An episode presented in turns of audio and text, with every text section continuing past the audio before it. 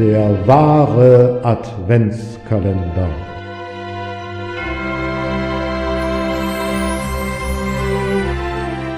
Präsentiert von Peters Literaturküche. Von und mit Peter Fassbender.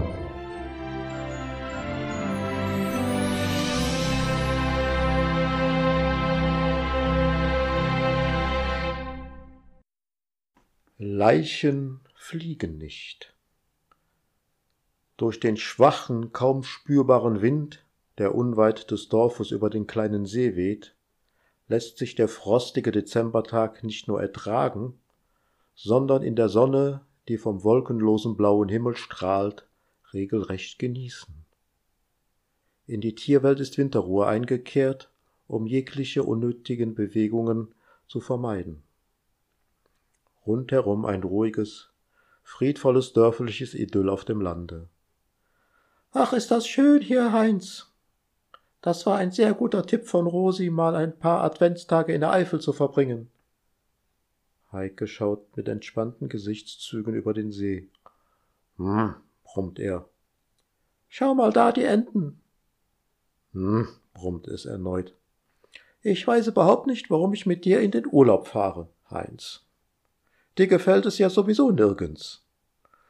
Na ja, och, puh, stammelt er. Genau das meine ich, Heinz. Den ganzen Tag kein einziges vernünftiges Wort. Immer nur unverständliches Herumgebrummel.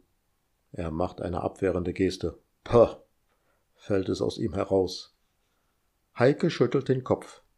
Ich besorge mir besser einen Hund. Auf jeden Fall pflegeleichter als ein Mann. Der freut sich, wenn man nach Hause kommt und liebt es, wenn man mit ihm spazieren geht.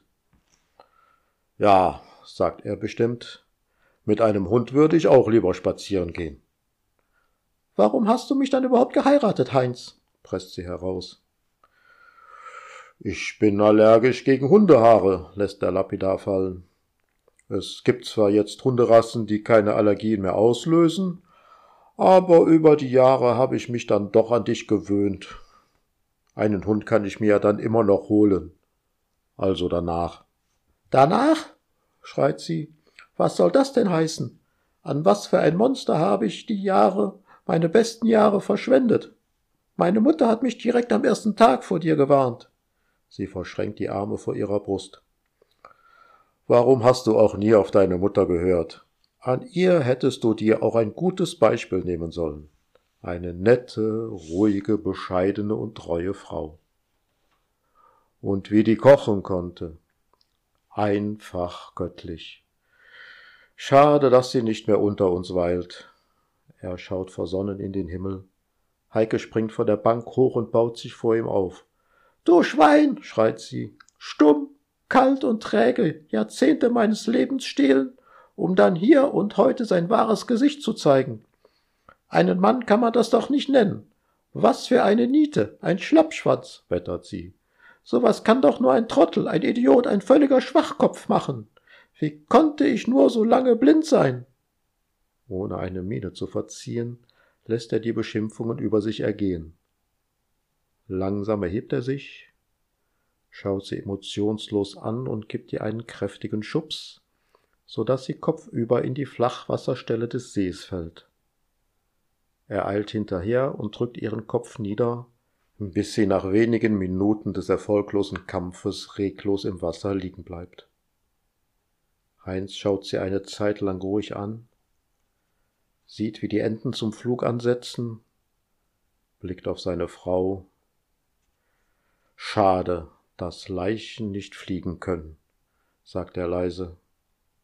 Er schaut sich um. Das menschenleere Ufer der ebenso leere Parkplatz, auf dem nur sein Wagen steht und auf die einsamen verlassenen Wege in der Umgebung. Heinz müht sich sehr, schleift den Körper seiner Frau zum Parkplatz und keucht angestrengt. Wirklich schade, dass Leichen nicht fliegen können.